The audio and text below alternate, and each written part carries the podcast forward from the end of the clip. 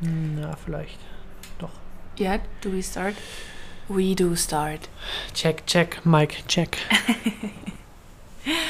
So, wir sagen Cheers und Chin Chin. herzlich willkommen zu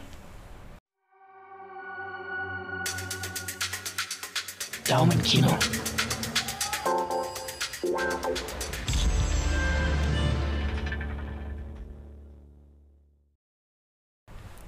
So, neue Folge. Ja, Schon wieder. ja, Special Bonus. Special und Bonus. What? Ja. Wir haben nämlich etwas umgesetzt, was wir uns schon mindestens fünf Jahre vorgenommen haben. Mindestens. Seit wenn- ja. beginning, beginning of the Sneak. Mhm. Seitdem wir immer äh, einmal im Jahr in den kleinen Hansesaal oben ziehen müssen, sagen wir, ach komm, Filmfest, wäre ja. doch eigentlich auch mal was, ne? Genau, wir müssen nämlich immer das Kino räumen, wenn das Hamburger Filmfest seine, seine Spielzeiten hat. Mhm. Und das Passagekino ist ja eins der Kinos, wo Filme gezeigt werden. Ja. Auf dem Filmfest. Und deshalb, Voll schön. ja, haben wir uns dieses Jahr aufgerafft, weil können jetzt ja wieder ins Kino und das heißt, das muss man ja ausnutzen. Ich glaube, wir hatten wirklich eine sehr hohe Frequenz auch in den letzten Wochen, was Mhm. äh, Kino angeht. Wow. Und da haben wir uns dann zwei Filme rausgesucht dieses Jahr. Ich kann mir vorstellen, dass es nächstes Jahr vielleicht sogar ein paar mehr werden, weil das war eigentlich ganz cool. Mhm, wir hatten sogar das Glück, beim Finale dabei gewesen zu sein, als die Preisverleihung zum, ähm, zum Publikumsliebling gekürt wurde. Ja, das war auch ganz niedlich. Hatte ich aber auch gar nicht auf dem Zettel. Das war der letzte Spieltag quasi, Ja, der Samstag. im Cinemax Dammtor, im schönen im großen Saal. Ja, Kino 1. Ähm, Fun Fact: Europas größte Leinwand. ja, wieder was gelernt. Ja, Genau. dafür sind wir da. wir, wir haben die wichtigen Informationen hier. Genau. Und es war tatsächlich so, dass äh, sonst keine Preise verliehen worden sind im Rahmen des ähm, Mhm. Festivals, sondern ausschließlich dieser Publikumspreis. Gunda. Gunda ist es geworden. Tatsächlich äh, co-produziert von äh, Joaquin Phoenix. Joaquin. Ist so ein bisschen das ähm, Leben von unterschiedlichen Tieren auf einem Bauernhof, glaube ich, äh, Ja. zeigt, so wie ich das verstanden habe. So hat das der Trailer auf jeden Fall rübergebracht. Und Mhm. äh, da ja Joaquin Phoenix ein bekannter und bekennender Veganer ist und sich da sehr, Sehr. für interessiert und, auch das einsetzt Thema auch genau einsetzt. sich dafür genau. sehr einsetzt, ähm, hat er das mitproduziert. Und scheinbar ist das ein sehr guter Dokumentationsfilm, Dokumentarfilm, Dokumentation. Ähm, denn der hat das, den, den Publikumspreis gewonnen beim Filmfest. Also der Trailer sah auch schon sehr süß aus. Ich glaube, ich würde ihn Oh. noch mal ganz gerne auch sehen bei Gelegenheit. Little Bacon. Ja. Das kleine, das kleine Teacup-Schweinchen. Mal Ich habe gucken, es, wie ich lange du noch Fleisch isst, mein Bacon Guter. getauft. Little Bacon. Ja, also mit Hühnern und Kühen und äh, kleinen Schweinchen, die groß werden und die Welt so ein bisschen um sich herum entdecken. Sah sehr niedlich aus. Komplett in Schwarz-Weiß, also auch Mhm. eigentlich stilistisch sehr schön. Wir sind gespannt. Wir gucken mal, wann der rauskommt und dann schauen wir uns den bestimmt mal an. Genau, den haben wir jetzt nämlich nicht gesehen. Mhm. Was wir gesehen haben, sind Sound of Metal und Nomadland. Nomadland tatsächlich auch schon einiges an Preisen bisher gewonnen. Und Sound of Metal hat auch äh, ein bisschen Aufmerksamkeit, Aufmerksamkeit und Liebe erhalten. Ja. Und wir können jetzt tatsächlich auch nachvollziehen, warum. Ja, wir haben auch ähm, uns eine kleine Liste an Filmen aufgeschrieben, die, in, die im Filmfest gezeigt wurden. Und die beiden ähm, haben uns am meisten zugesagt. Ne? Obwohl Sound of Metal fand ich am Anfang gar nicht so interessant, Da ehrlich musste gesagt. ich dich erstmal überzeugen. Ja, das, äh, da war ich dann aber auch genügsam, weil dann hatten wir immerhin, habe ich Nomadland noch vorgeschlagen und das war dann quasi deine Choice und meine Choice und dann ähm, kamen aber sehr gute Sachen bei raus, würde ich sagen, oder? Ja, wir waren beide sehr happy bei beiden Filmen. Ja, auch mit der gegenüberliegenden Wahl. Ja, Ja, voll hat doch gut. gut geklappt. Voll gut. Wir verstehen Guck uns. mal, wir ergänzen uns in dem Thema. Ja. Genau. Ähm, ich würde sagen, wir fangen mal an. Und zwar, ähm, oh Gott, wir sind schon bei Folge 41. Mhm. Crazy. Okay, ähm, ich wollte auch gar nicht ablenken. Wir fangen an mit Sound of Metal. Raphael, erzähl doch mal, worum es hier überhaupt geht, weil das sagt einem ja jetzt nicht so viel. Genau, also der Titel spricht ja erstmal von Metal und Heavy äh, äh, Rock Music. Ähm, ist auch teilweise richtig. Ähm, ich habe den Film aber ausgewählt, weil ähm, Riz Ahmed mitspielt, ein, ein junger Schauspieler, den ich sehr gut fand in einer Serie, aber da komme ich später näher zu. Und ähm, auf dem Cover ist er auch Schlagzeuger. Und ich dachte mir so, okay, das Cover sieht schon mal ganz cool aus. Um was geht es eigentlich? Und die Grundthematik ist, dass ähm, der Drummer sein Gehör verliert. Mhm. Und das als Heavy Metal Drummer klingt erstmal sehr dramatisch. Es ist Und es ist auch sehr dramatisch, wird auch sehr äh, auf eine schöne Art und Weise ähm, dargestellt, gezeigt. ne? Und Mhm. ähm, genau, also dieses Sound of Metal ist dann auch mh, Ist ja im übertragenen Sinne, ne? Ja, das hat viel, viel mehr Bedeutung, als man erst denkt. Aber Mhm. Wir wollen noch gar Ja. nicht so viel spoilern. Also es ist eine spoilerfreie Zone hier, das sagen wir schon mal Richtig, dazu. Wir richtig. verraten. Ähm, also es ist nicht Das so, dass diese. Filme von einem Plot äh, oder einem Twist im Plot leben. Das ist es nicht, aber man soll ja auch ein bisschen die Geschichte dann dahinter ähm, sich davon überraschen lassen, Genau, ne, wenn einen also das interessiert. Sound of Metal hat bisher noch kein deutsches Release-Datum. Das wird Ja. bestimmt aber auch so ein Straight-to-Amazon-Ding, oder? Ja, ich denke, der kriegt noch ein kurzes, ähm, kurzes Zeitfenster, wenn das mit den Kinos noch funktioniert. Also, aber ja, es ist so ein, so ein ähm, Prime-Ding wahrscheinlich, Mhm. ähm, würde ich mal tippen. Auch, glaube ich, A24, A8, A24 Das produziert. ist ja oft dann genau. immer bei ja, Prime. kleineren Filmen. Aber äh, ne? genau, er hat jetzt halt den Film-Release beim Filmfest bekommen und noch keinen, keinen generellen Release, weil kein Verleih, glaube ich, dahinter steckt. Mhm. Bei Nomadland ein bisschen anders und auch ganz cool, dass wir den jetzt schon gesehen haben, denn der kommt erst im Februar in die Kinos. Mhm. Also noch ein bisschen hin und was äh, ist ja immer ganz nett, wenn man den schon ein bisschen früher gesehen hat. Yes. Nun, Sound of Metal ähm, Regie geführt hat äh, Darius Marder. Der hat uns auch eine kleine Nachricht geschickt, ähm, bevor der Film angefangen hat. Also man hat das dann schön gesehen, weil die dann immer Kontakt zu den Leuten haben, die die Filme gemacht haben und äh, sich ja auch dann die Rechte einholen, das bei solchen Filmfesten zu zeigen. Mhm. Und da hat er halt davor einmal weggesagt, dass das, ähm, dass da auf jeden Fall ein Untertitel drin ist für Gehörlose und das auch sehr wichtig ist, Mhm. ähm, weil der das ganze Thema der, der des Taubstummen und aufnimmt, Gehörlosigkeit da halt ähm, aufgreift und auch auf eine schöne Art und Weise einem näher bringt, finde Ja. ich. Und Darius hat ähm, als, also das ist sein, sein Filmdebüt, ähm, Zumindest Sound of Metal. Feature-Film, ne? Genau, er hat davor zwar schon eine Dokumentation ähm, gemacht, die heißt Loot. Ich habe leider keine Ahnung, was es da ging. Aber woher man ihn eigentlich kennt oder kennen könnte, ist als Screenplaywriter, äh, Playwriter, denn er hat The Place Beyond the Pines mitgeschrieben. Mhm. Und er hat das Sound of, Metal tatsächlich auch mitgeschrieben. Genau, das hat er Mhm. auch geschrieben, denn deswegen ist er hier Schriftdirektor äh, Director und Writer. Mhm. Und ähm, ich habe den Namen vom, vom Place Beyond the Pines Director gerade nicht, aber er hat zusammen mit ihm die Dokumentation. Derek Science Friends. Genau, die haben nämlich irgendwie, er wollte eigentlich eine, eine, eine Doku machen zu dem Thema, was er dann bei Heavy Metal in einem Spielfilm gemacht hat. Es hat angefangen 2009 mit einer Doku Die tatsächlich auch so und stattgefunden die angefangen hat und die Genau. auch noch ähm, irgendwo im Regal seit Jahren hat. Sie noch nicht sogar, fertig. sogar abgedreht, aber glaube ich Genau. nicht, äh, hat es nicht in den Editing Room geschafft. Richtig. Ähm, denn das, äh, da gehört ja eine, das ist, also die Geschichte ist eine wahre Geschichte. Also es basiert auf wahren Genau. Events. Richtig. Based on Events. Based on true Events. maybe. Auf jeden Fall genau, so wie es hier in dem Spielfilm dargestellt wurde mit auch seiner Freundin und ihm und die dann in diesem RV, ähm, Recreational Vehicle Truck durch die Gegend fahren und dann Ko äh, Konzerte spielen. Das ist alles so zwei Passiert, Leuten ne? passiert und hier einmal schön in Spielfilmform aufge äh, aufgearbeitet. 2009 haben sie dran gearbeitet. ne? Genau, und Seit seitdem 2009. hängt er halt äh, in der Post-Production, beziehungsweise wurde dann irgendwann in einen Spielfilm umgeschrieben. Warum Mhm. auch immer. Ähm, vielleicht kommt die Doku noch irgendwann, man weiß es nicht. Ja. Auf jeden Fall hat der, der, der äh, Place Beyond the Pines Dude, ähm, Derek Cian da ähm, auch Stakes drin, also hat er auf jeden Fall mitproduziert oder halt ein bisschen persönliches Geld reingepackt. Genau, vorher hieß der ganze äh, Film Metalhead, was eigentlich auch sehr schön passt, finde ich. Ne? Hat auch sehr gut gepasst, ja. Ja. Aber wahrscheinlich, um es ganz bewusst davon so ein bisschen abzuschotten. Mhm. Vielleicht schaffen sie es dann, Aber halt nochmal die Doku dazu zu machen, nochmal. Ich finde aber auch Editing zu Sound of Metal klingt noch ein bisschen schöner. Also Metalhead ist halt wirklich on the, sehr, on the nose, nah, ja. aber ähm, für eine Doku wahrscheinlich ein bisschen schöner. Mhm. In dem Film Sound of Metal. So. das ist poetisch schon fast. Ne? Genau. Nun, Riz, Riz Ahmed, Ja.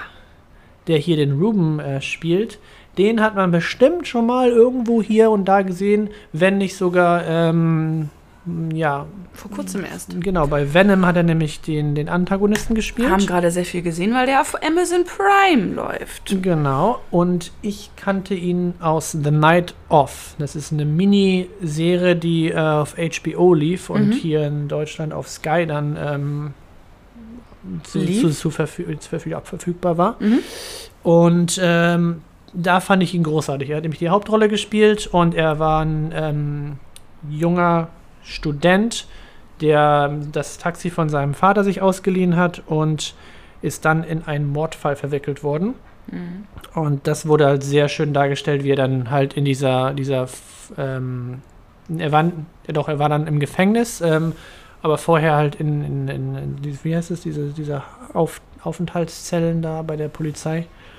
Äh, wenn du in ähm, noch Untersuchungshaft. Wenn, Untersuchungshaft, wenn dir der Prozess noch nicht gemacht Genau, und das ne? ist da so, das geht halt primär darum und wie lange dieser ganze Prozess dauert und das, was, was er halt großartig gemacht hat, ähm, wie das einen Menschen zu schaffen machen kann, wenn man in einem Gefängnis für Straftäter ist, aber selber nichts gemacht hat. Also Mhm. es, ist, es ist in der ersten Folge, in den ersten paar Minuten wird es auch so dargestellt. Also er hat, er kann nichts dafür, dass diese Person gestorben ist, Mhm. aber er ist halt der Einzige da gerade an dem Platz und äh, wird halt verdächtigt. Und Mhm.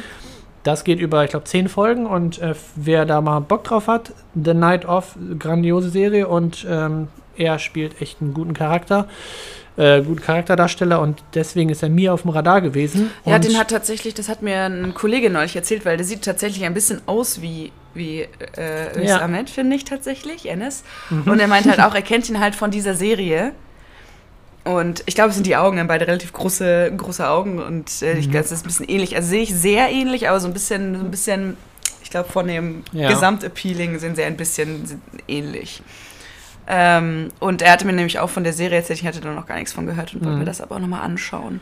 ja, und seitdem hat er auch ganz gute Rollen abbekommen. Also bei Nightcrawler hat er neben Jake Gyllenhaal den, ähm, Den Assistenten, den Assistenten Rick gespielt, genau. Und er war bei dem letzten Jason Bourne auch dabei, hat da einen gespielt. Und wir kennen ihn tatsächlich noch aus einem anderen Sneak-Film, Mhm. The Sisters Brothers. Mit Joaquin Phoenix und Und Kay ähm, Riley. Genau. Das war auch, da war er auch dabei. Ich weiß aber gar nicht mehr, wen er da gespielt hat. Also Ich glaube auch der Film ist irgendeiner, auch der so- ein Stückchen mit den beiden unterwegs ja, ist. der glaub Film ich. ist mir jetzt auch nicht so mega präsent, aber er war ganz lustig. Ja, aber sehr eigen. Ähm, genau. Und Four Lions war auch noch was, was ich, äh, was ich, ähm, der war ja auch für irgendwas nominiert. Auf jeden Fall da hat er auch mitgespielt. den, der sagte mir tatsächlich gar aber da war ich nichts. mir gar nicht sicher. Der kommt, glaube ich, erst. Nee, der ist schon älter. Ja? Four Lions ist schon ein paar Jahre alt. Ah, das hatten wir neulich schon mal. Ja, ne? Ich glaube, ich du glaube hast es nämlich, weil noch ein anderer Schauspieler, den, den wir letztens hatten, ähm, der, der Inder da, wie heißt er noch gleich? Dev oder Pakis- Patel? Genau, Dev Patel oder Pakistani. Nee. Ich glaube, der hat mich bei Benedict Four Lions auch mitgespielt, oder? Nigel? Lindsay? Ist das einer?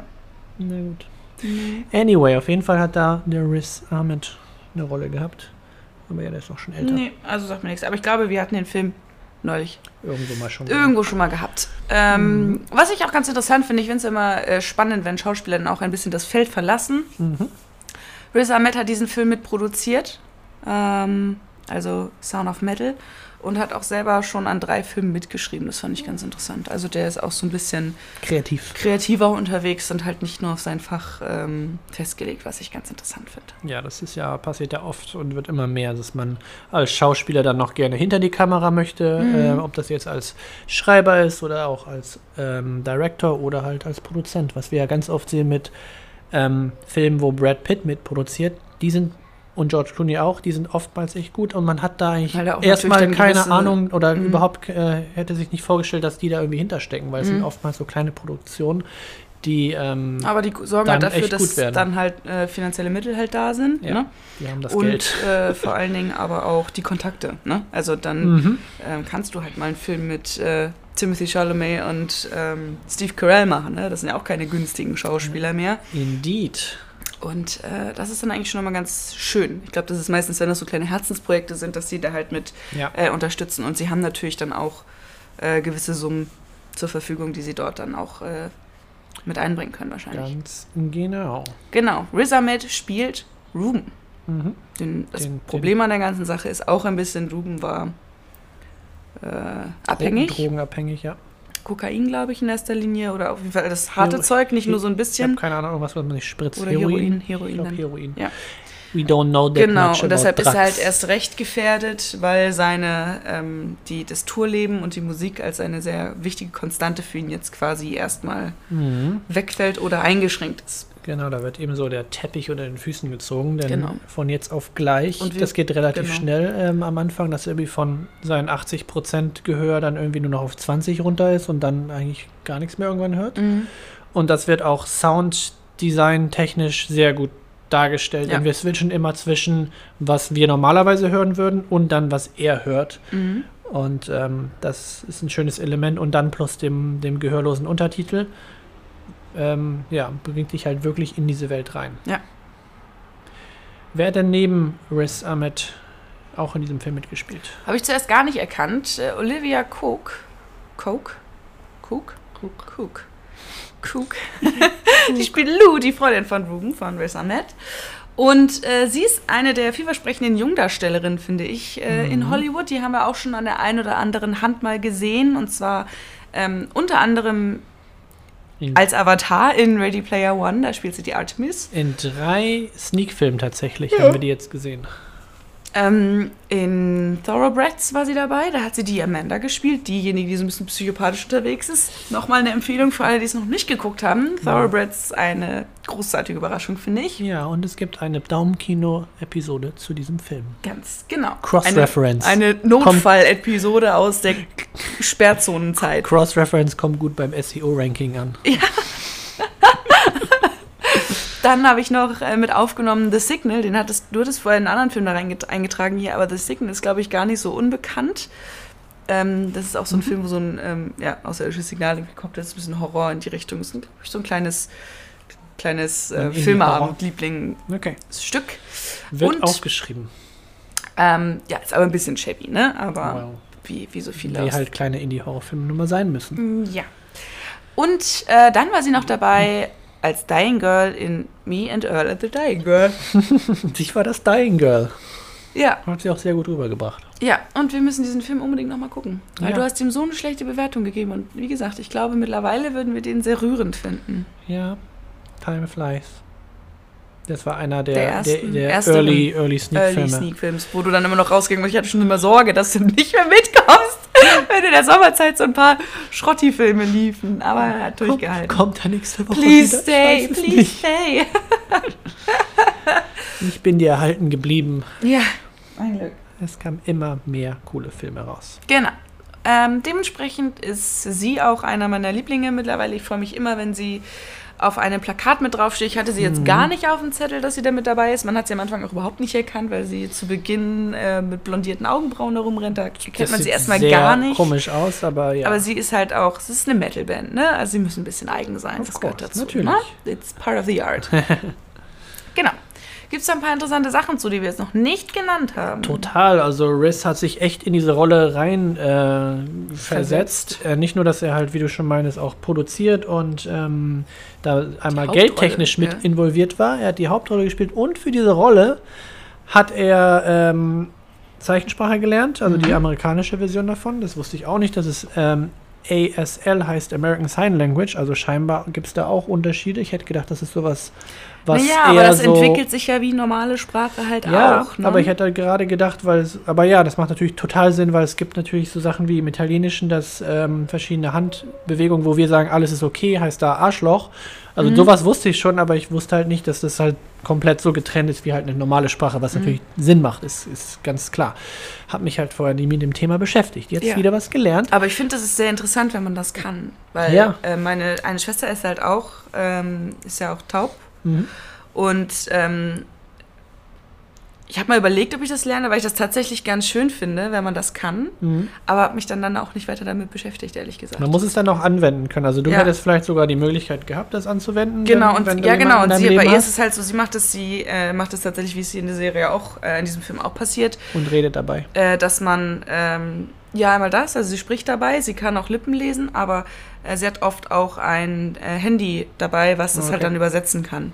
Okay. Ne? Also das ist auch Ja, natürlich dann ein bisschen einfacher, einfacher, ja. und so oft sehe ich sie jetzt auch nicht, aber ähm, Es geht schon. Also es Aber ist immer ich- erstaunlich, man denkt immer so, es gibt so eine riesige Barriere. Es ist eine Barriere, aber Ich finde, ähm, es geht eigentlich auch ganz cool es und geht. ähm, man, man komm, kann sich mit Händen und Füßen verständigen, das ja, funktioniert. das gibt ne, es gibt eine Sprache dafür. Mhm. Und Riz Ahmed hat das äh, gelernt und er hat auch noch sechs Monate lang ähm, das Schlagzeugspielen gelernt für den Film.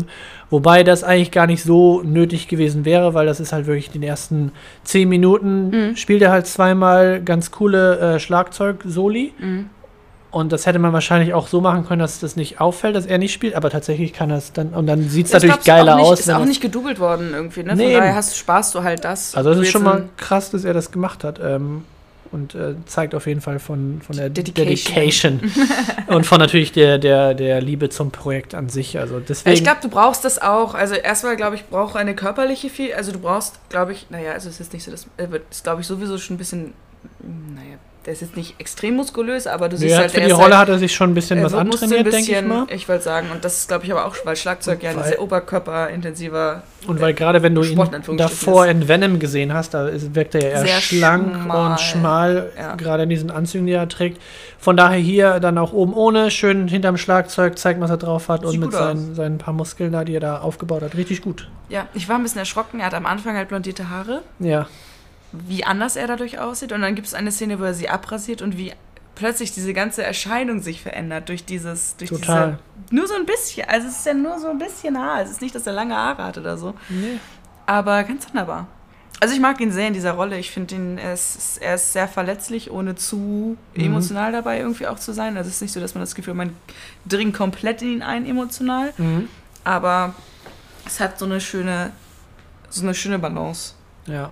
Zwischen dem, was er nach außen trägt und das, was in ihm selber so stattfindet und, Und wie man halt mit so einem Trauma umgeht im Endeffekt. Und was ne? ich halt auch sehr schön dargestellt ähm, finde, ist, er ist ja schon quasi über den Berg, was diese Drogensucht angeht. Der Mhm. Vier von, Jahre weit. genau. Ja. Seitdem er mit seiner, seiner Freundin da zusammen ist.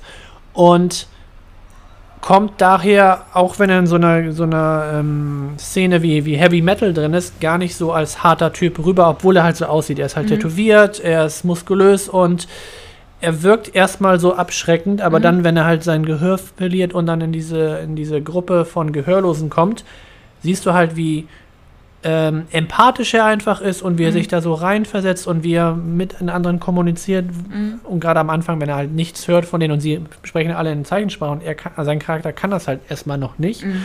ähm, wie, wie er sich da so äh, reinversetzt und ist schon interessant, weil er hat da diesen, diesen Mix zwischen, okay, springt er nochmal, so geht, geht er wieder in den Drogensucht Genau, also wir dadurch? begleiten im Endeffekt eine, über eine nicht? Stunde lang haben wir Angst, dass er, dass Ja. er abstürzt. Genau. Und das, das meine ich mit Balance, es balanciert die ganze Zeit so ein bisschen auf diesem schmalen Grat, weil es wäre auch sehr naheliegend, dass er dann Und er zeigt das auch sehr gut und auch abbricht quasi. genau wird auch aggressiv in manchen Szenen und äh, ähm, das Ja, bringt Wut, er es geht sehr viel, gut viel rüber. um Wut. Es geht viel um Wut, was auch schwierig ist in dem Kontext, weil wir als Hörende, für uns ist klar, dass wir Wut durch Geräuschkulisse äußern, durch, Mhm. durch, durch Weißt und was das einen befriedigt, ähm, dass du Lärm machst. ja, weißt du, was Ne? mir jetzt gerade einfällt zu dem Thema Ja. in dem in dem Film? Er ist ja ein sehr, also ein Frühaufsteher und ähm, trainiert auch und Mhm. äh, ist gesund und so weiter. Und in dieser einen Wutszene, wo er wirklich ähm, auch an die Wand oder so haut oder halt auf den Tisch da Mhm. rumklopft, ich denke mir halt, es ist 5 Uhr morgens, es ist super, ähm, super laut, es ist, ach, jetzt fällt mir das auf, die sind ja alle taub in dem, in dem Gebäude, ist ja scheißegal. Genau, ganz genau.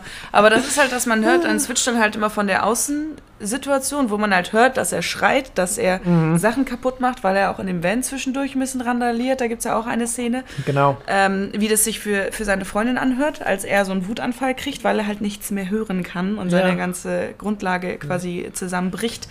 Und man hört das und dann switcht man halt äh, zu seiner zu seinem stumm. Gehör quasi und es ist sehr dumpf. Also ganz, ganz dumpf. Man hört zwar noch Sachen, aber es ist, Ja. also es ist sehr dumpf und das ist halt nicht befriedigend. Weißt du, diese Ja. körperliche, diese körperliche Wut, die du rauslässt und aber nicht das akustische Feedback, was dazugehört und was dir Mhm. auch bei der bei dem Entladen von Wut ja hilft. ja. Ne? Dass du halt alles rausschreist und das hat er, also er hat zwar den körperlichen Effekt, aber halt nicht den, das akustische Feedback dazu und das ist Es fehlt halt was, ja. es fühlt sich sonderbar an in dem Film, wenn man da sitzt und das diese, in dieser Situation ist und denkt so, ja, Mhm. das ist, wie wichtig das ist, dass du das, was du selber von dir lässt, dann halt auch Ja, hören kannst. Und das wird halt auch sehr gut durch das Sounddesign unterstrichen hier. Das ist gut, gut gelöst. Sehr, sehr schön gelöst. Weil Mhm. nur in seinem Kopf zu stecken wäre wahrscheinlich auch schwierig, obwohl das auch ganz interessant gewesen wäre wahrscheinlich. Wirklich Mhm. nur. Wir haben auch sehr, aber schon sehr lange Passagen, wo wir einmal da und dahin switchen. Also es ist Mhm. nicht so, als wäre es nur ganz kurz. Nee, nee, nein, nein. Und das ist echt schön gelöst. Ja. Ähm, ja, Sounddesign sehr, sehr gut. Sehr gut gelöst. Ja, muss man auf jeden Fall mit einer ordentlichen Anlage zu Hause dann mal hören. Ja. Oder im Kino halt im Optimalfall. Ne? Was ich auch ganz interessant fand, ähm, als sie das dann gereshootet haben, weil wie gesagt, der lag ja irgendwie zehn Jahre auf dem, also immer rum. Die Doku, ja. Der, der, also generell das Projekt. Das auch? Ja, das, ja, das, also die Doku wurde gemacht und dann haben sie gesagt, okay, wir, dann kam es halt irgendwie nicht in die Post-Production, dann haben wir gesagt, wir machen was Neues draus, dann wurde Ja. halt der Spielfilmgedanke draus. Also dieses Projekt. Okay, das kann, das wäre auf jeden Fall sehr interessant, weil ähm, Riz Ahmed hat sich ja für die Rolle bei The Night Off auch sehr viel antrainiert und wenn das irgendwie kurz danach passiert ist, weil es auch schon ein paar Jahre her ist. Nee, nee, nee, also der, der, die Doku lag sehr lange. Der Film selber ist ja, ist ja jetzt dann in einem Stück gemacht worden. Ja, okay. Aber das Projekt dieses Films Ach liegt ja so. schon sehr lange. Und Okay. als es dann, als sie dann reshooten wollten, also als sie gesagt haben, okay, wir lösen es aus diesem, also wir machen aus dieser Geschichte keinen Dokumentarfilm mehr. Mhm. Wir legen das zur Seite, was wir haben, und fangen neu an Mhm. und reshooten das Ganze äh, mit Schauspielern. Ja.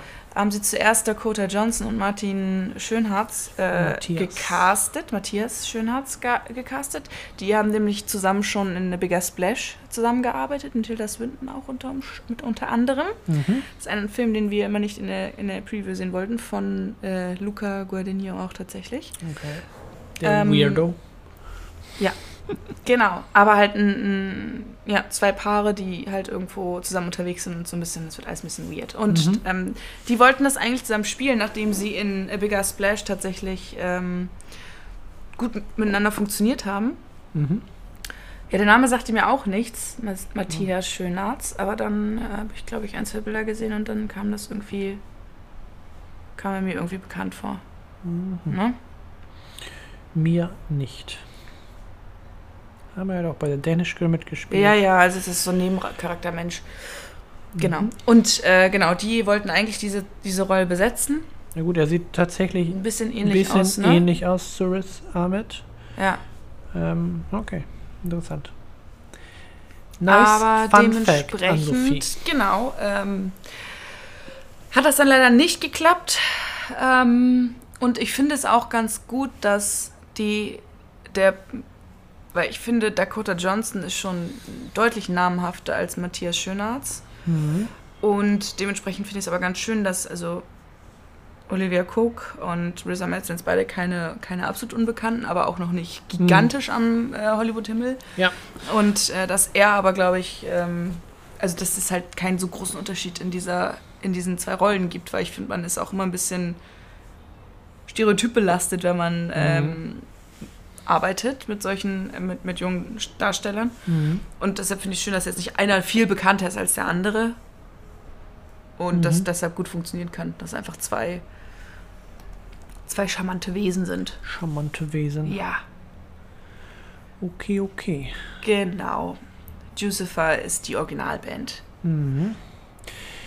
Ja, also unser Fazit zu The Sound of Metal. Ist ein sehr, sehr schöner Film.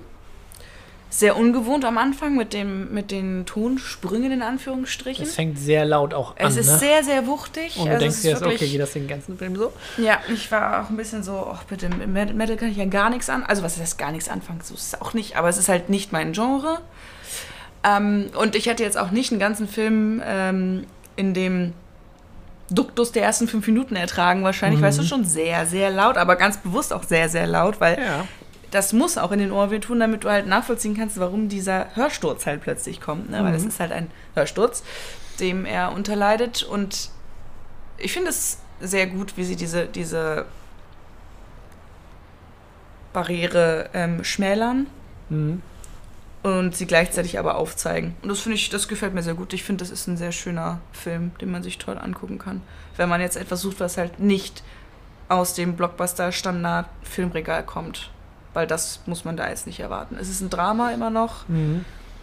aber ein schöner Film, der sehr sensibel halt auch mit dem, mit dem ganzen Thema umgeht, ohne es irgendwie zu handicappen oder so. Das finde ich halt auch immer ganz charmant, wenn man nicht äh, Ja. immer so tut, als wäre das irgendwie jetzt ganz, ganz furchtbar, weil das ist halt auch der Träger des Ganzen. Das ist halt jetzt nichts, also du musst halt damit umgehen lernen, aber es ist jetzt nicht, dass das dein, dein Leben negativ beeinflussen muss oder soll. Mhm.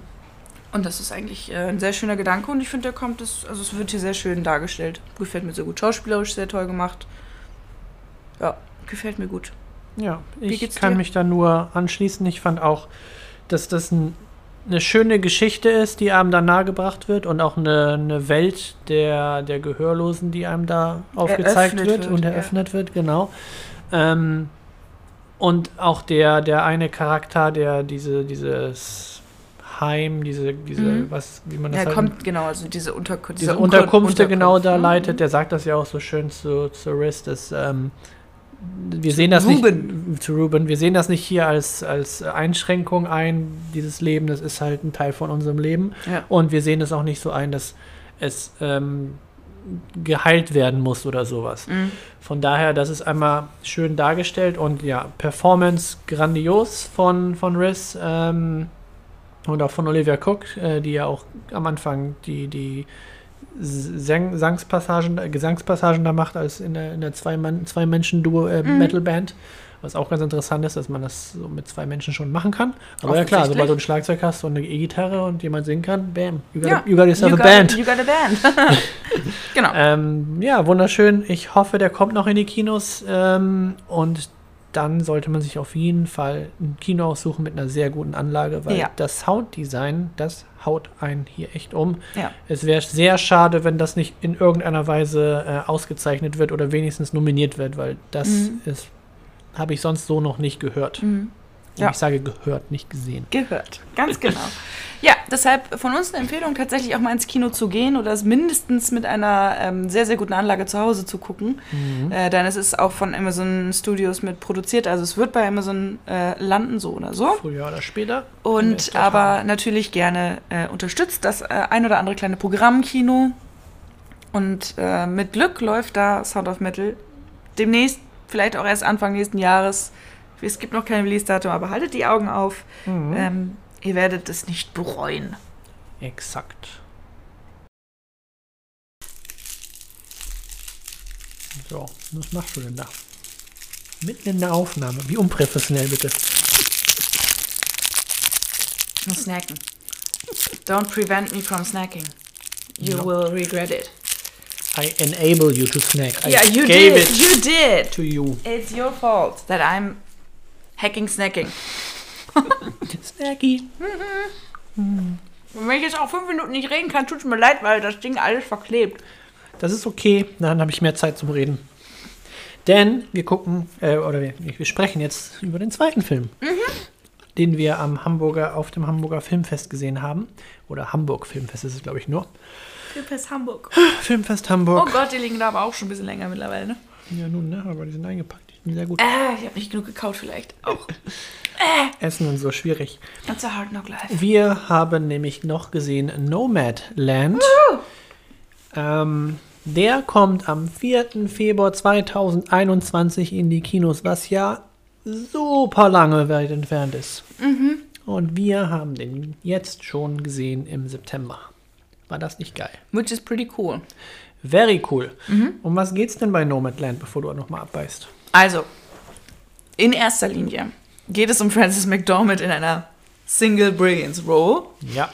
Ähm, es geht um eine Frau, die ähm, vor einigen Jahren ihren Mann verloren hat und seitdem ähm, auch ihren Arbeitgeber und nicht mehr in einem festen Zuhause lebt. Also Genau, in einem die, festen die beiden Standort. haben in so einem Militärbasis da gelebt. Und Nee, diese das Basis ist wie wurde so ein, irgendwann zugemacht. ja, das ist so ne? ein Abbau, nee, das ist so ein Abbau, also so ein Arbeitgeber gewesen, der Mhm. halt so eine ganze Arbeiterkolonie dann Ah, gebaut okay. hat. Also es ist jetzt keine Militärbasis gewesen, so Aber wie ich das verstanden der habe. Okay. Aber halt ein, ich glaube, es wird auch ein Kohleabbau oder irgendwas in der Art gewesen sein, also irgendwas, wo du halt, Mhm. ähm, weil da relativ schwere Maschinen auch standen Ja. und ähm, wie das halt bei diesen, diese Art, dieser Art von Unternehmen war mit großen Fabriken, Mhm. waren die ja meistens ein bisschen isoliert aus der Stadt und haben halt richtige Arbeiterdörfer gebaut. Und das war da der Fall. Das heißt, sie waren ihr Leben lang an einem Ort.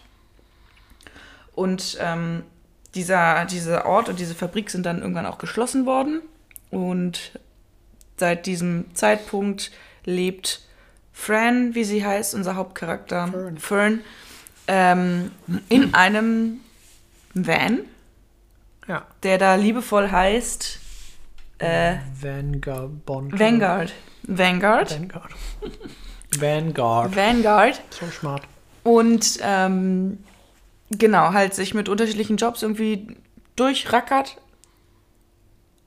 um halt überhaupt überleben zu können. Ja, um sich halt Essen zu kaufen. Genau. Und, ähm, ein bisschen den Van zu upgraden, weil das ist ja auch noch so ein Liebes äh, Lieblings äh, Liebesprojekt, was man halt so macht, wenn man so einen, so einen Van hat und da drin lebt und wohnt, ähm, dann möchte man sich den auch schön machen und auch gemütlich machen und hat ja immer irgendwas, was man gerne updaten möchte. Das kennt man ja auch von seinen eigenen, von seiner eigenen oder seinem eigenen Haus, dass man das immer schöner machen möchte. Und ja, sie hat halt ihren kleinen Van, ihren Vanguard.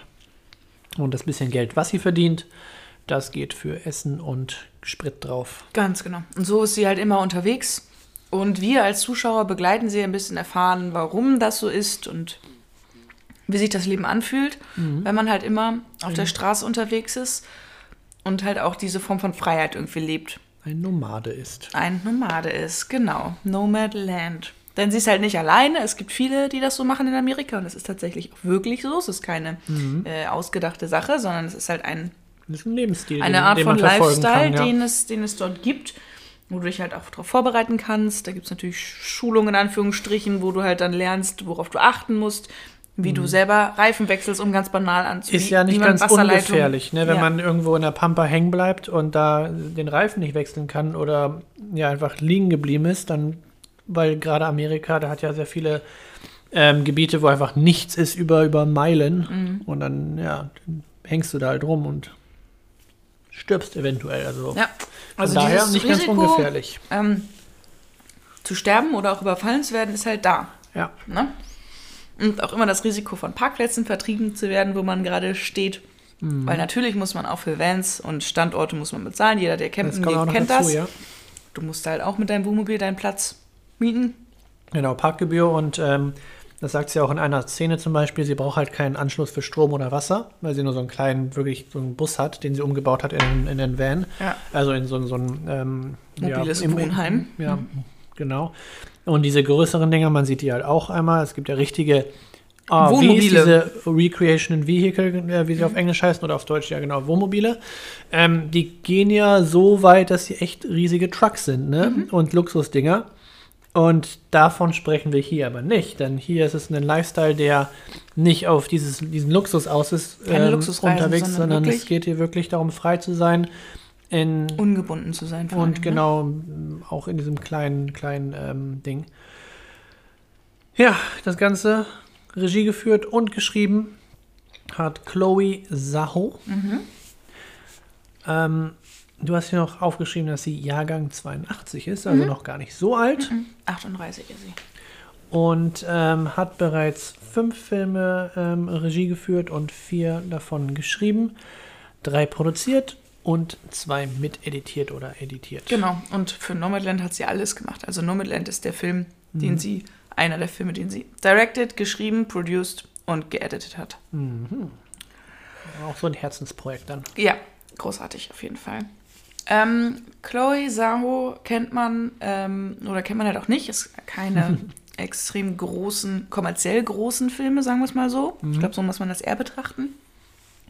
Sie hat ähm, The Rider gemacht, der lief zwei Jahren, glaube ich, in der Sneak. Ungefähr, ja. Das ist einer der Filme, wo Raphael irgendwann aus dem Kino gegangen ist, weil er sich so gelangweilt hat. ja ich, war, Auch- ich war müde und der Film war echt langweilig. Auf dieser, auch dieser Film, also man sieht ihren Stil, aber hier finde ich schon sehr, weil auch dieser Film beschäftigt sich mit einer, ähm, naja, in Anführungsstrichen Randgruppe, einer Gruppe von Leuten, die, also da ist es halt das äh, Rodeo-Reiten. Da hatte sie halt keine Frances McDormand, die einem da Genau, aber da geht bleibt. es halt auch um eine, eine, eine etwas isoliertere Gruppe der amerikanischen Bevölkerung, die sonst keine Aufmerksamkeit oder sehr wenig Aufmerksamkeit bekommt, weil es halt dann doch irgendwie ein bisschen edgy ist, ein bisschen weird sind, die Leute sind ein bisschen sonderbar, aber sie haben halt irgendwie eine, Leidenschaft zu einem Thema oder zu einem Hobby oder zu einem Lebensstil, Mhm. der sie sehr eint. Und das ist ähm, bei The Rider so und das ist auch bei Nomadland so. Also sie setzt sich sehr damit, da, damit auseinander, diese Gruppen kennenzulernen und diese Gruppen halt auf eine Leinwand auch zu bringen. Was ich ein sehr schönes ähm, Thema finde. Äh, und jetzt, da sie halt auch so ein bisschen critically acclaimed ist, kam natürlich auch das nächste große Projekt, das wiederum gar nicht so richtig reinpasst, denn das ist das, äh, die Eternals. Das ist auch eine Marvel-Produktion. Das ist die, für die sich Kumal Ninjani so aufgebauscht hat. Ah, You know? I know. Ja, der kommt jetzt. Das wird nochmal ganz interessant, weil das natürlich ein riesen kommerzielles Ding ist. Und die anderen jetzt halt Irgendwo- eher so Indie-Perlen Irgendwo muss waren. das Geld ja herkommen und so ein Marvel kann ja dann auch ordentlich Geld zahlen. Hm. Weil bei The Rider und auch bei Nomadland spielen ja tatsächlich viele Aus Nicht-Schauspieler ja. mit. Das sind halt die Leute, die, die sie halt da wahrscheinlich kennengelernt hat, wo die Mhm. Geschichte halt drum ist und warum das so ein Passions-Projekt ist. Ähm, der Vorteil finde ich aber, da ich The Rider ja nicht komplett gesehen habe, aber halt das, was ich da gesehen habe, fand ich halt nicht so. Da, da war halt kein, kein ähm, Ding, was mich halt hängen oder sitzen gelassen hätte. Hier jedoch hast du halt ein, eine Schauspielerin, die Frances McDormand, die ja fabelhaft ist und ähm, Egal, was sie tut, vor allen Dingen, Egal, ne? was sie tut, genau. Und hier aber dann einfach mal ähm, komplett die Aufmerksamkeit. Ja. Tut sie ja so oder so. Jeder der Three Billboards Outside Ebbing, Missouri, one of her favorite things to say, Ja. ähm, geguckt hat und jeder, der es noch nicht getan hat, sollte es bitte tun. Wir wollten neulich unseren Sprintnamen danach benennen. Dann habe ich meinen Chef so genervt, dass mit diesem Film, dass er ihn Teletubbies benannt hat, anstatt Hat Three Billboards Outside Ebbing. Missouri. Ja.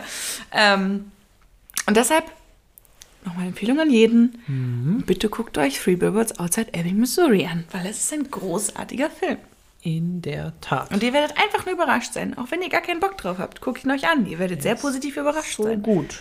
I can promise you. Ich muss den nochmal schauen. Ich habe den Ja. bisher nur einmal im Kino gesehen. Genau. Der war so grandios. Da brilliert sie auf jeden Fall unter anderem auch. Dann ähm, hat sie auch ihre Stimme in Isle of Dogs äh, verliehen. Auch- Passt irgendwie auch zu ihr, gefühlt, dieses, dieser, dieser Straßenhund-Look, weil sie wirkt halt immer so ein bisschen Ja. ungepflegt manchmal, ne? Also ohne aber rotzig dabei zu sein. Das ist so, so ein schmaler Grad. Ja, ist Und so deshalb- der Typ. auch für mich eine sehr coole Schauspielerin, weil sie halt nicht dieses Klischeebild einer Frau darstellt. Sie möchte auch, glaube ich, also sie ist gar nicht so gerne Schauspielerin. Mhm. Also, oder das, oder nicht, sagen wir mal so, nicht, nicht das Schauspielerin sein, sondern in dieser ganzen Sie ist Welt. Darstellerin, sie ist Darstellerin. Ja, in dieser ganzen ne? Hollywood-Welt, die, die findet sie halt überhaupt nicht. Ähm, es passt doch gar nicht zu ihr. ja. Sie ist halt, sie ist halt ein Typ und ähm, es ist, äh, auch wenn man sie sich anguckt auf der Leinwand, es ist völlig egal, was sie, was sie Mhm. anhat und so. Es ist halt wirklich erfrischend. Also das ist schon traurig, wenn man das sagt. Aber es ist erfrischend, dass du einen Charakter nicht auf seine Oberflächlichkeit reduzierst, wenn du einen Film guckst. Das ist wirklich selten, finde ich. Es gibt Mhm. wenig Schauspieler, wo das irgendwie so in den Hintergrund dann auch tritt. Und sie hat ja auch für Three Billboards Outside Ebbing, Missouri, den Oscar bekommen. Hat sie. Für beste Hauptdarstellerin. Ist auch Und großartig. hat eine großartige Rede gehalten. Äh, auch gerne mal bei YouTube eingeben. Mhm. Ähm, Frances McDormand Oscar Speech. Acceptance Speech. Speech. Ja, sehr, sehr tolle Frau. Äh, und auch offensichtlich ja sehr äh, verheiratet, in Anführungsstrichen, aufgrund ihrer, ähm, ihres Charakters Mhm. mit, ähm, na, Ähm, Wes Anderson. Wes Anderson, Dankeschön. Na. Na, Ja, ja, weil sie Genau. bei Isle of Dogs da damit eine Rolle hatte. Bei Moonrise Kingdom hatte sie eine sehr coole Rolle. Und ähm, hat auch einen Film, der bald oder der eigentlich schon in, in den Kinos hätte sein sollen.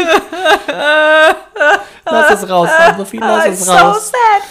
Das Ähm, wäre The French, Dis French Dispatch und ich hätte mich so drauf gefreut. Der hat leider, ähm, ja, wurde nach ganz weit hinten geschoben. Also ich glaube, der Jahr, hat ne? auch einen 2021er Release. Ja, auch mein Herz bricht. Das Weil wär- solche ich Dinger, so drauf gefreut. Die, die, ja, die eigentlich überall rauskommen sollen, die haben leider alle so einen, so einen, so einen richtig schön nach fiesen hinten Backpush bekommen, ne? Also ja, teilweise auch über, über ein ganzes Jahr. ja. Von daher The French Dispatch, der neue Wes Anderson-Film mit Timothy Chalamet, Frances McDormand, Saoirse Ronan. Enter hier für, für 50 weitere Namen. 50 großartige weitere Namen. Ja, also der Trailer sieht sehr cool aus und Es gibt sehr halt diese eine, im, im Trailer ist diese eine Szene, wo Timothy Chalamet in der Badewanne sitzt und der ist ja so ein ganz schmales Persönchen, ne? Und dann kommt halt, ich glaube, es ist Francis McDormand. Und er sitzt halt so mit so einem Handtuch auf dem, auf dem Kopf in der Badewanne und liest die Zeitung. Und sie kommt halt und reißt diese, diesen Duschvorhang zur Seite. Und er sitzt da und sie ist die Vermieterin und sagt Ja. so, I'm naked. das ist so großartig. No shit. Weil sie halt, I can see that. I can see that, ja.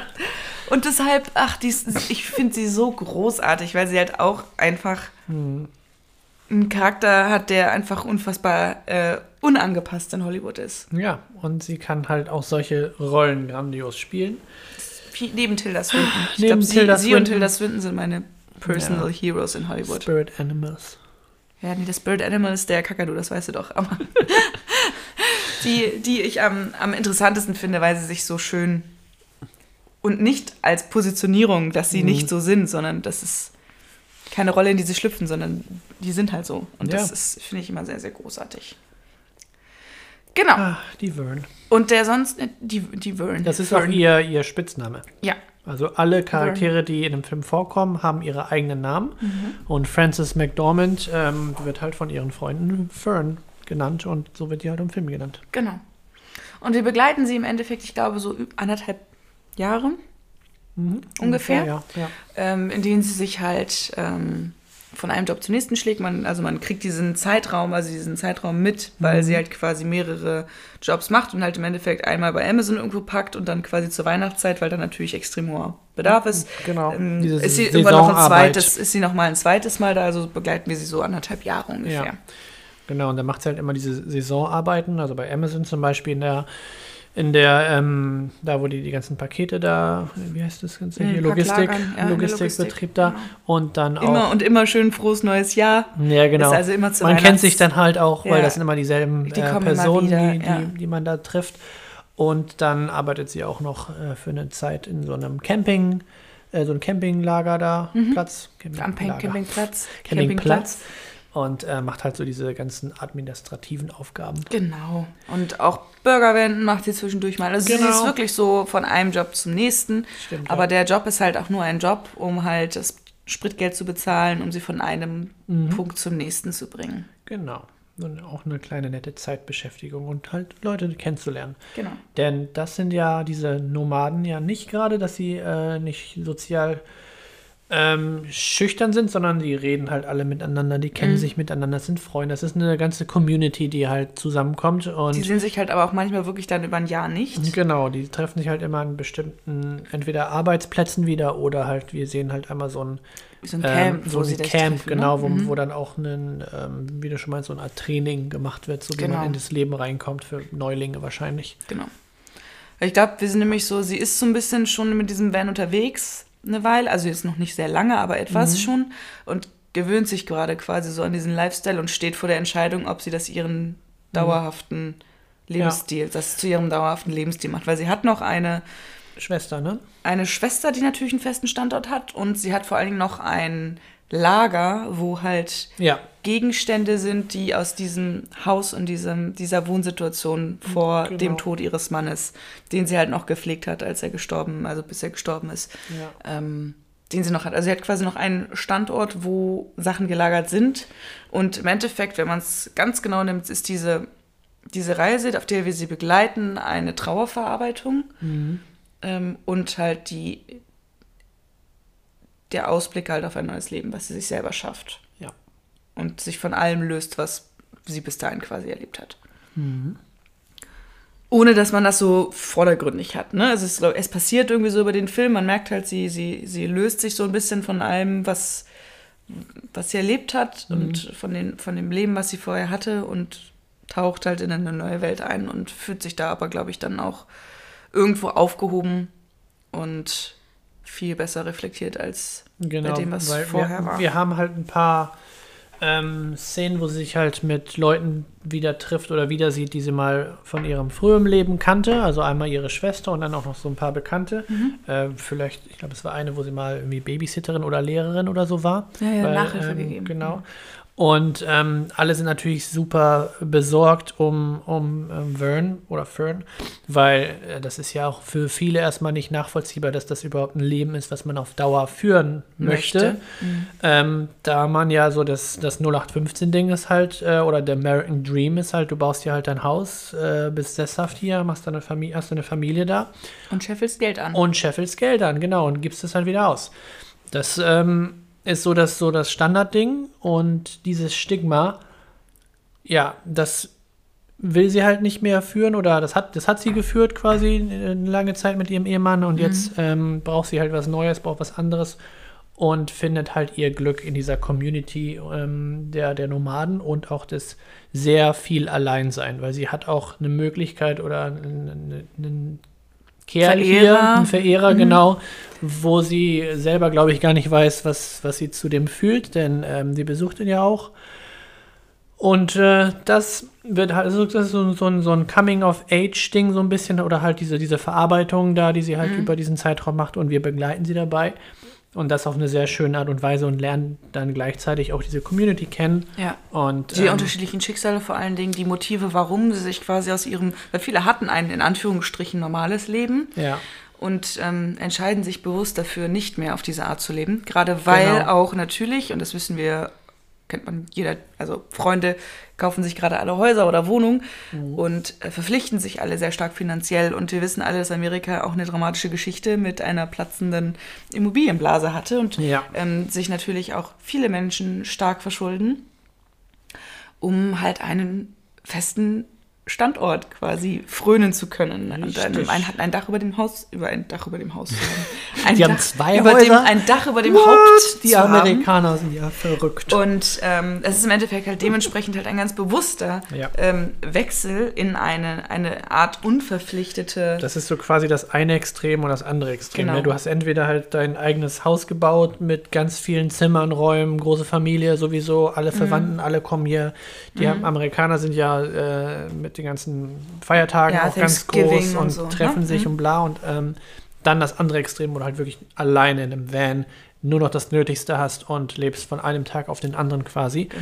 Und aber auch Dinge siehst, die andere vielleicht nur einmal im Urlaub sehen. Du hast immer Genau, die Möglichkeit, weg, weiterzugehen, wegzugehen, einen Job zu wechseln, wenn es dir nicht passt. Du bist frei, du bist an nichts gebunden, du kannst genau die, die Welt bereisen oder in dem Fall ähm, Amerika be bereisen, weil das ist dann auch, es gibt so viel, was man da sehen kann. Und das, finde ich, fühlt man aber auch in diesem Film. Ich finde es immer toll, wenn ein Film dir ein Gefühl mitgeben kann und ein Verständnis, ohne dass du halt selber in der Situation bist. Ja, Ähm, wie jetzt halt in Sound of Metal das auch sehr gut funktioniert hat, finde ich, klappt das hier bei Nomadland auch sehr schön. Es wäre wahrscheinlich kein Lebensstil, den ich mit mir selber vereinbaren könnte, glaube ich nicht. Dafür bin ich zu sehr auch an diese normalen ähm, Strukturen gewöhnt und dann draufgewachsen. ja. Ähm, und ähm, aber ich finde, man kann es sehr gut nachvollziehen, auch wenn man nur sieht, wie sie in ihrem kleinen Van einfach verlassene Straßen lang fährt oder es gibt zum Schluss eine Szene, wo sie an einer Küste steht und ähm, das Wetter ist ganz rau und schlägt halt ähm, an, die, an, die, an die Felsen und das ist so, du fühlst das halt, was sie fühlt in dem Moment. Ne? Und das Ja. ist halt großartig, weil du irgendwann so ein bisschen in, diese, in diesen Flow kommst und verstehst, wo am Anfang Fritz macht noch, was, wie furchtbar. Und das muss ja, als wäre das Ja. halt ein, wie so eine Obdachlosigkeit, die man Stimmt, äh, reingeht. Fühlt, so fühlt sich am Anfang ein bisschen an und dann irgendwann versteht man aber, was dahinter hängt und wie, dass das ganz bewusste Entscheidungen sind. Dass das Ja. nicht irgendwie ein, man, man rutscht da rein und das ist irgendwie eine Notlösung, sondern es ist eine ganz bewusste Lebensentscheidung ist, die dort Mhm. getroffen worden ist. Ähm, und dass es eben nicht um Show-off geht und meine ganze Familie ist da und ich zeige ihnen, wie toll ich es im Leben geschafft habe Ja. und wie ich das, wie gut, mein, gut meine Ko Kochkünste sind, wie toll meine Kinder gelungen sind und ähm, was ich alles erreicht habe in meinem Leben, äh, sondern es geht einfach darum, ähm, sich halt von all diesen Dingen loszusagen. Ne? Das ist halt wirklich auf das Minimum reduziert, was du brauchst oder nicht brauchst. Und dich komplett auf dich alleine zu konzentrieren und mit dir selber auch klarzukommen, vor allen Dingen. Das sind, glaube ich, Sachen, die man sowieso auch in unseren Gesellschaften gar nicht so gut kann. Diesen Gedanken allein zu sein und nicht umgeben zu sein von ganz vielen anderen Menschen, die dir im Zweifel helfen können, wenn irgendwas ist. Oder auch nicht besch äh, beschallt zu, äh, zu werden von irgendwas. Also Ja. nur weil du alleine bist, aber man lässt sich ja dann oft von irgendwas beschallen. Ja. Nämlich sind das, sind das ähm, Filme, Serien, ne, was es alles geben Bücher, kann, Radio, Werbung, Musik, irgendwas Radio, ist ja genau. immer. Also man ist ja selten in Internet. Stille, wo wir wieder auch ein bisschen beim, Genau. bei dem Thema von Sound of Metal sind, dieses die eigene Stille finden, die eigene Ruhe, Genau. den eigenen Frieden zu auch, finden. auch, dass die Gedanken dann einfach nicht überall sind, sondern dass du einfach mal sitzen kannst, ohne an irgendwas zu denken. Ja. Das finde ich, tragen sie hier sehr schön. Das ist sehr wichtig an diesem Film, weil es geht, und das ist das, was ich vorhin meinte, es geht halt auch, dass sie sich wieder besinnt auf das, was sie ähm, Mhm. Die sich wünscht, weil Werte. sie ihr ganze Leben, ganzes Leben anderen Werten zuerst verschrieben hat. Und halt auch ihrem Mann verschrieben hat. Mhm. Und das ist halt aber nicht mehr da. Alle diese, diese Werte sind nicht mehr existent. Also es ist auch nichts, wozu man zurückkehren kann. Ja. Und deshalb ist dieser Film wirklich auch eine große Perle und es ist auch begründet, warum das ganze Ding äh, sich so großer ähm, Kritikerliebe auch schon erfreut hat. Ja. bisher. sehr gut bewertet und auch, ähm, finde ich, was auch ganz gut rüberkommt. Einmal natürlich Frances McDormand, wie sie halt den Charakter spielt da, aber auch wie sie diesen Van ähm, gestaltet haben. Denn tatsächlich hat sie Hast selber gemacht, ne? das selber gemacht, mit ihren eigenen Kram da so reingepackt und hat auch darin geschlafen für, ähm, ich glaube, ein paar ne? Monate, bis sie dann irgendwann gesagt hat, okay, weißt du was, ich kann zwar sehr gut Schauspielern und ich möchte mich auch gerne in diese Rolle versetzen, aber eigentlich ist es einfacher, ähm, Erschöpft außer, aus, zu genau, spielen, erschöpft zu spielen, als äh, erschöpft zu sein. Ja, weil es ist natürlich, äh, es ist natürlich, wie sagt man so schön im Englischen, draining. Ja. Es ist zehrend, ähm, in so einem Van zu leben, weil du natürlich wenig Platz hast. Du hast es da keine hochkomfortable Matratze drin. Es ist Es kalt. ist auch kalt, genau, weil sie hat jetzt auch keinen, wie gesagt, keinen Luxusvan, wo du irgendwie eine Standheizung hast oder wie auch immer. Nein, wenn es draußen, was ja, was du ja so oder so nicht laufen lässt über Nacht, wenn man wenn ganz es ehrlich draußen ist. arschkalt ist, ja genau, es ist, kostet ja ist- dann noch sehr viel, wenn du da irgendwie Sprit da reinpacken musst. Aber wenn es draußen arschkalt ist, äh, arschkalt ist Es ist das Ding ist halt nur ein kalt. bisschen Metall, das drin ist es halt genauso kalt. Ja. Und das ähm, ist auch vernünftig, dass sie im Endeffekt, also das ist auch ein ganz süßer Kommentar zu sagen, es ist, ich spiele besser erschöpft, als äh, Ja. wenn ich erschöpft bin.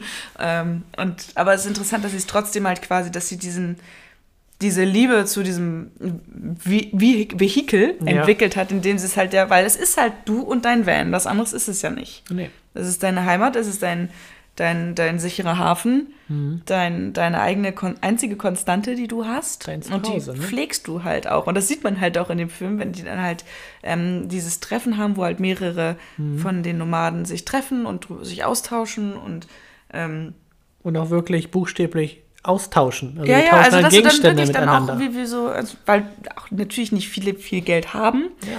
Und dann tauschst du Man halt hilft sich und, halt so und auch untereinander. gegenseitig, genau. Und dann äh, auch so äh, Dienstleistung gegen Dienstleistung, so, ja, Ja. dann äh, hilfst du mir hiermit, gibst mir ein, äh, fährst mich äh, los, äh, um mir einen Ersatzreifen zu holen, weil es gibt auch die Situation, wo ihr zum Beispiel ein Reifen kaputt geht und sie hat Mhm. aber keinen Ersatzreifen mehr. Und das ist so die erste Lektion, wo sie die, die Nachbarin, die noch zum Glück noch an diesem Platz Ja. mit ist, halt sagt, du musst immer einen Ersatzreifen da Du haben. musst dieses bisschen Investment, was du halt machen kannst, musst du halt in solche Sachen stecken, weil wenn, wie, wie schon mal erwähnt, wenn du halt da hängen bleibst, dann ist es im Zweifel dein Leben, was da drauf geht, auf weil du da einfach nicht steht. wegkommst. Ja, ganz genau. Und dafür muss sie dann halt ihr helfen, den Wagen ein bisschen, ihren Wagen ein bisschen in Stand zu halten Ja. und äh, neu zu lackieren, damit äh, sie halt zu diesem, This zu diesem piece of garbage. This is not garbage, this is my home. Und dann guckt sie das irgendwie am nächsten Tag an. Ah, shit, this Überall Rost. garbage. Ganz genau. Also es ist sehr süß, wie diese, aber deshalb ist es wahrscheinlich ganz gut, dass sie diesen Van noch hatte, Mhm. weil ähm, du merkst natürlich diese, und ich glaube, es ist auch nicht verkehrt als Schauspieler, diese Beziehung, die du halt zu diesem Ja. Auto hast, nachvollziehen zu können. Ne? Mhm. Weil, äh, wie gesagt, alles auch, an, was sie an Erinnerung hatte, sie hatte so einen schönen, ähm, Dieses Porzellan dieses. Porzellan von ihrem, äh, was sie von ihrem Vater zur Hochzeit bekommen hat, was sie Ja. irgendwie noch zusammen gekauft hat auf irgendwelchen Flohmärkten. Und das fällt halt bei Gelegenheit natürlich dann irgendwann mal runter. Und Mhm. äh, dann ist auch dieses kleine Stückchen Erinnerung halt hinüber, beziehungsweise sie klebt es dann halt wieder zusammen, um es zu retten, aber es ist halt fragil. Und Aber es geht dann halt auch Ne? genau in diese, diese Message rüber von Sachen loszulassen Ja. und sich frei zu machen von dem ganzen genau, ich Kram. glaube, einen klebt sie wieder zusammen. Ja, sie versucht einen ihn zusammenzukleben sie, und ich, ja. irgendwie wieder hinzukriegen. Sie ist auch sehr super stolz darauf, wie sie halt diesen Van auch ähm, ausbaut, weil sie Ja. hat irgendwie ein so ein, so ein Holzding, was Also sie ganz clevere hat. Schließmechanismen dann halt, Genau. um halt dann nochmal Arbeitsplatte zu schaffen Ja, und, und ähm, solche ist Geschichten. so eine süße Szene, wo sie das jemandem zeigt und sagt, guck mal, das habe ich da daraus gebaut und das ist voll hier und dann voll schön und wie, das, wie ich da sowas verstauen kann. genau. Ähm, also, ja, cool. Ja, genau. Also, wow, wirklich, erzähl mal mehr davon. genau. Aber das ganze ähm, Ding hier ist auch basierend auf einem Buch ähm, von Jessica Bruder. Die, Br- Bruder. Br Bruder, Mhm. Bruder. Die, der, das Buch, äh, gleichnamige Buch, auch Nomadland heißt. Ja, Also ich für die Leute, die da ähm. Interesse dran haben und nicht jetzt noch vier Monate warten wollen, die können sich das Buch auch gerne durchlesen. Ich wäre da sogar fast, ich gucke gerade mal, 14,99 Euro bei Thalia, 16 Euro gebundene Ausgabe bei Amazon oder Rebuy. Es ist noch gar nicht so alt. Ähm, ich glaube, das würde ich nämlich auch gerne mal lesen bei Gelegenheit. Habe ein Buch jetzt durchgelesen, seit Ewigkeit mir wieder fünf neue Bücher gekauft. exactly. Nachdem Raphael jetzt hier gerade, wir müssen kurz Pause machen, weil Raphael sich komplett verschluckt hat. Sterbender Schwan. Sterbender Schwan. Äh, genau, also ich habe ein Buch durchgelesen, habe schon fünf neue Bücher ge gekauft. Das Regal quillt über, aber ich glaube, das wäre tatsächlich ein Buch, was auch nochmal schön zu lesen wäre. Dann äh, gönn dir. Go for it. Mal gucken. Gönn dir doch das Buch. Ich habe keine Ahnung, ähm, ob das dann auch genau diese Story widerspiegelt. Ich habe, wie gesagt, nur an der Recherche gesehen, du ja auch, dass das basierend auf ein Buch ist. Mhm. Aber ich glaube, da geht es dann auch eher um so den, den Lebensstil. An sich. Und ich ja. weiß nicht, ob es da um den Charakter oder einen Charakter geht, weil kann aber auch sein, keine Ahnung. Also ich rede jetzt einfach nur Kram. Also es geht im Endeffekt, also Hauptmessage ist auch, mein, also in diesem Film und ich glaube auch in diesem Buch geht es darum, dass das System in Amerika natürlich für die Leute, die sich immer von Job zu Job hangeln, später im Le Alter nicht einfacher wird. Ja. Ne? Genau, dass wir haben ja auch eine, eine Szene da, wo auch gesagt wird von, von dem bisschen Rente, was was da gibt. Und die haben teilweise 40, 50 Jahre nur gearbeitet. Und dann kriegen die da irgendwie nur 400 Dollar oder 300 Dollar bei raus. Mhm. Davon kannst du nicht leben und dir dein Haus äh, irgendwie leisten. Nee. Also dann geht es gerade mit dem Van-Leben irgendwie hin. Ganz genau. Und ähm, das ist halt im Endeffekt, das zeigt dieser Film halt auch auf, dass es natürlich auch eine bewusste Entscheidung ist, aber natürlich auch gleichzeitig Umständen geschuldet ist. Ne? Es Mhm. ist ähm, nicht zwangsläufig eine Entscheidung, die man leichtfertig treffen sollte, auch in Amerika nicht, weil es ist halt auch gefährlich und es kann auch ähm, dich halt in den Ruin treiben, wie jedes, jeder andere Lifestyle natürlich auch. Aber ja, in diesem Fall ist man natürlich immer ein bisschen auf, äh, auf dem Präsentierteller Ja. und deine Möglichkeiten sind halt begrenzt. Und das ist aber deshalb trotzdem eigentlich ganz schön, weil sie halt diesen wohltuenden Gedanken der Freiheit halt trotzdem übertragen kriegen, weil das ist natürlich etwas, was du zwangsläufig kriegst damit. Das ist Fluch und Segen zugleich. Mhm. Aber ist natürlich auch etwas, was wir als Leute, die relativ statisch leben, sagen wir es mal so, dann aber auch sehr gut nachvollziehen können, weil es hat natürlich auch seinen Reiz. Es ist der Grund, warum man gerne reist und unterwegs ist und andere Sachen sieht. Und das ist quasi deren Hauptlifestyle, Mhm. jeden Tag irgendwo anders sein zu können, andere Leute zu treffen, andere Landschaften zu sehen, andere Eindrücke zu sammeln, jeden Tag. Und das ist, glaube ich, auch, wie gesagt, eine Form von Freiheit, die hier auch schön übermittelt wird, ohne sie schön zu zeichnen, vor allen Dingen. Ne? Das ist richtig, ja. Das muss man, glaube ich, dazu sagen, weil es ist halt nicht, nicht um jeden Preis das der einfachste Lebensstil, den man sich aussuchen kann. Ganz genau, das wird ja auch oftmals dargestellt, gerade durch so, so Saisonarbeiten, das ist halt auch kein, also das ist jetzt auch nicht was super mega viel Spaß macht, ne? Also, halt also für- klar, viele ne? Leute haben daran Spaß, aber es wird halt auch nicht so dargestellt, als wäre es Leidenschaft. was, ähm, was man unbedingt gerne machen möchte. Mhm. Exactly. Ja, Also was sagen wir dazu? Feedback? Großartig. Feedback, großartig. Nomadland, ähm, sehr schöne, sehr schöne Story, sehr schönes, ähm, sehr schöne Kamerafahrten auch, sehr schöne Landschaften, die wir da zu sehen bekommen. Sehr coole Darstellerinnen und Darsteller generell auch. Also ich finde, man merkt, dass das zum Teil keine Schauspieler sind. Das finde Ja. ich großartig, weil es halt wirklich dem Ganzen Authentizität gibt. Und kann ich nur empfehlen. Finde ich großartig. Zu Recht ein Publikumsliebling. Ja. Und ein, Ähm, Kritik, und ein Kritiker. Und ein Kritikerliebling, genau. Also wirklich auf beiden Seiten sehr gute Wertungen und ähm, endlich mal etwas, wo sich alle einig sind. Ja. ähm, genau, Ja. kommt nächstes Jahr ins Kino und wir werden es vielleicht nochmal erwähnen, wenn der kommt. Vielleicht sehen wir so- sogar irgendwann auch in der Sneak. Kann ja auch passieren, auch dass passieren, wir stimmt, ja. Filme, die wir jetzt im Filmfest gesehen haben, dann auch in der Sneak gezeigt bekommen. Ja, Ähm, wunderschön. Dafür ins. Kino. ja. Und jetzt haben wir, sind wir auf den Geschmack gekommen, was Festivalfilme angeht. Ja. Vielleicht machen wir irgendwann nochmal ein Berlin, Berlin, Berlinale. Die Berlinale Tour. und die weiße, die weiße Nacht und die schwarze Nacht und was es nicht alles an Filmfesten gibt. Ja, es gibt ein paar Fantasy-Filmfeste haben wir auch noch. genau, Fantasy-Filmfest. Das kommt jetzt alles. Das kommt jetzt alles. Die. Saison geht langsam Weil los. noch tatsächlich dieses Jahr haben wir ja noch ein paar Sachen, die in der Pipeline sind. Auch also so Indie, Was ist denn noch übrig geblieben? Nee, so an Indie-Filmen meine ich. so. Nämlich, weil solche Dinger, die werden ja immer, ähm, vor ein paar Jahren sind die dann gefilmt worden und dann wird es noch gemacht und so weiter. Und dann dauert es, bis die rauskommen. Deswegen, noch haben wir Sachen, die rauskommen können. Dieses Jahr wurde aber dann mindestens sieben Monate nichts produziert oder sehr wenig produziert und Mhm. Das gedreht. heißt, das Loch kommt noch. Das oder? heißt, das Filmloch wird bald auf uns zukommen, so in ein, zwei Jahren.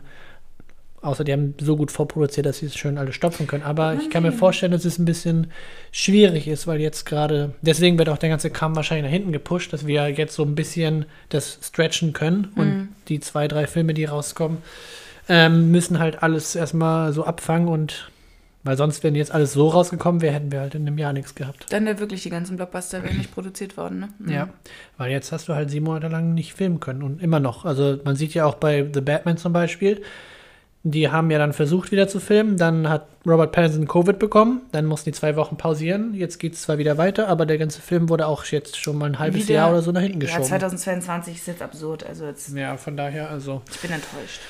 Ja, Und Bond dafür freut man sich umso mehr über Filme wie Nomadland, die jetzt halt dann so doch noch kommen und grandios sind. und wirklich sehr, sehr gut sind. Machen wir uns nichts vor, die sind meistens eh besser inhaltlich als die großen Blockbuster, Stimmt, wenn wir ganz ehrlich sind. Wenn- Du bist mittlerweile auch bei dieser Erkenntnis angekommen. Hat ein selbstverständlich. bisschen gedauert, aber jetzt ist er auch auf, der, auf dem Trichter. Selbstverständlich. angekommen. Das sind die guten Filme. Das sind auch immer die Filme, die für die ganzen Awards nominiert werden und die haben wir ja dann immer alle schon gesehen. Yes. Und jetzt gehen wir wieder einen Award-Film gucken. Hoffentlich. Auf jeden Fall. Hoffentlich. Bis bald. Auf Wiedersehen.